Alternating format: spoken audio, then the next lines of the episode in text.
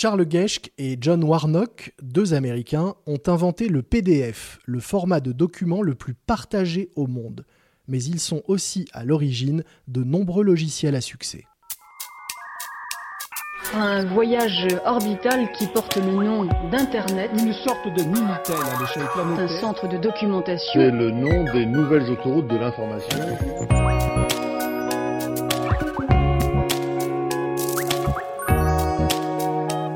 Génie du numérique, un podcast capital.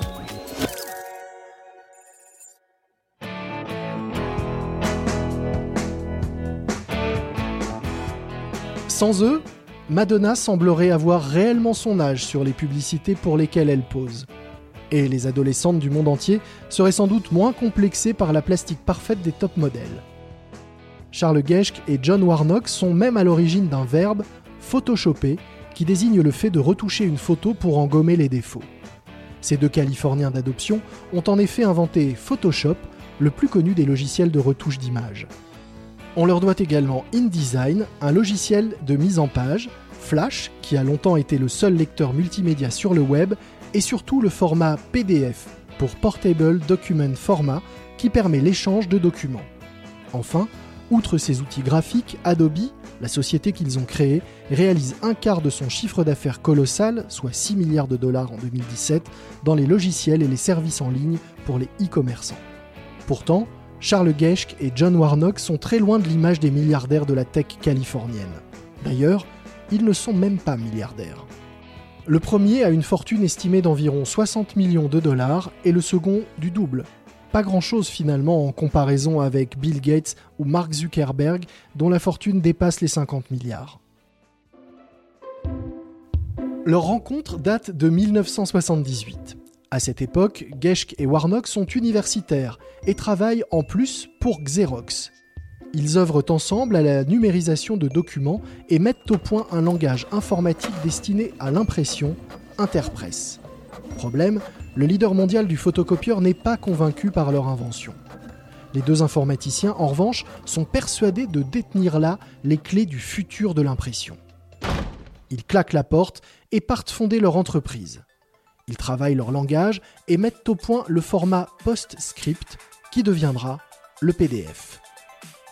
C'est ainsi qu'en décembre 1982 naît Adobe.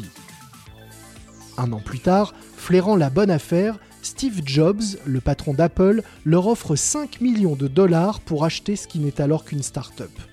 Mais sans doute moins intéressés par l'argent que par l'informatique, les deux hommes refusent ce pont d'or.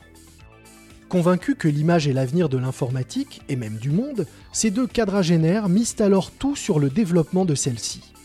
Il lance des logiciels destinés à la création, tels que InDesign et Photoshop, mais aussi Premiere pour le montage vidéo et cinéma, et After Effects pour les effets spéciaux. Il rachète des concurrents et crée une base de données de près de 60 millions d'images, Photolia. À l'aube de l'an 2000, âgés de 60 ans, les deux fondateurs quittent la direction mais restent au conseil d'administration de l'entreprise. Leur salaire annuel 330 000 dollars, un pourboire presque en regard des 21 millions de dollars reçus par le DG actuel d'Adobe, Shantanu Narayen, en place depuis 2007. Contrairement à Geschke et Warnock, ce dernier est plus orienté business qu'informatique. Sa principale préoccupation, résoudre un problème endémique à tout fabricant de logiciels, le piratage. Jusqu'à la fin des années 2000, il était en effet estimé qu'un logiciel Adobe installé sur 12 était une contrefaçon. Pour y remédier, Narayen décide de changer de paradigme. Désormais, les logiciels d'Adobe ne seront plus vendus, mais loués. Grâce à l'extension du haut débit, les mises à jour sont automatisées et constantes tant que le client paie son abonnement. À chaque mise à jour, les logiciels piratés sont bloqués. Et si le client ne paie plus, Adobe lui coupe l'accès immédiatement. La rentabilité d'Adobe s'est envolée avec cette nouvelle pratique.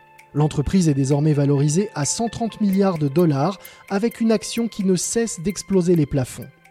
De 30 dollars en 2012, elle est ainsi passée à plus de 260 dollars en 2018 avec une hausse de 53% rien que sur les six premiers mois de l'année. Mais ses créateurs, qui s'étaient déjà éloignés et avaient revendu une bonne part de leurs actions, n'en ont pas profité. De leur côté, Charles Geschke et John Warnock vivent une retraite paisible. L'enlèvement dont Charles Geschke fut la victime sur le parking de sa société en 1992 n'est plus qu'un mauvais souvenir. Ses ravisseurs, arrêtés, ont pris perpétuité. Libéré contre une rançon de 650 000 dollars, ce catholique pratiquant se consacre désormais à des œuvres de bienfaisance. Tout aussi impliqué dans la philanthropie, John Warnock fit don en 2003 à l'université de l'Utah de 200 000 actions Adobe, aujourd'hui valorisées 53 millions de dollars.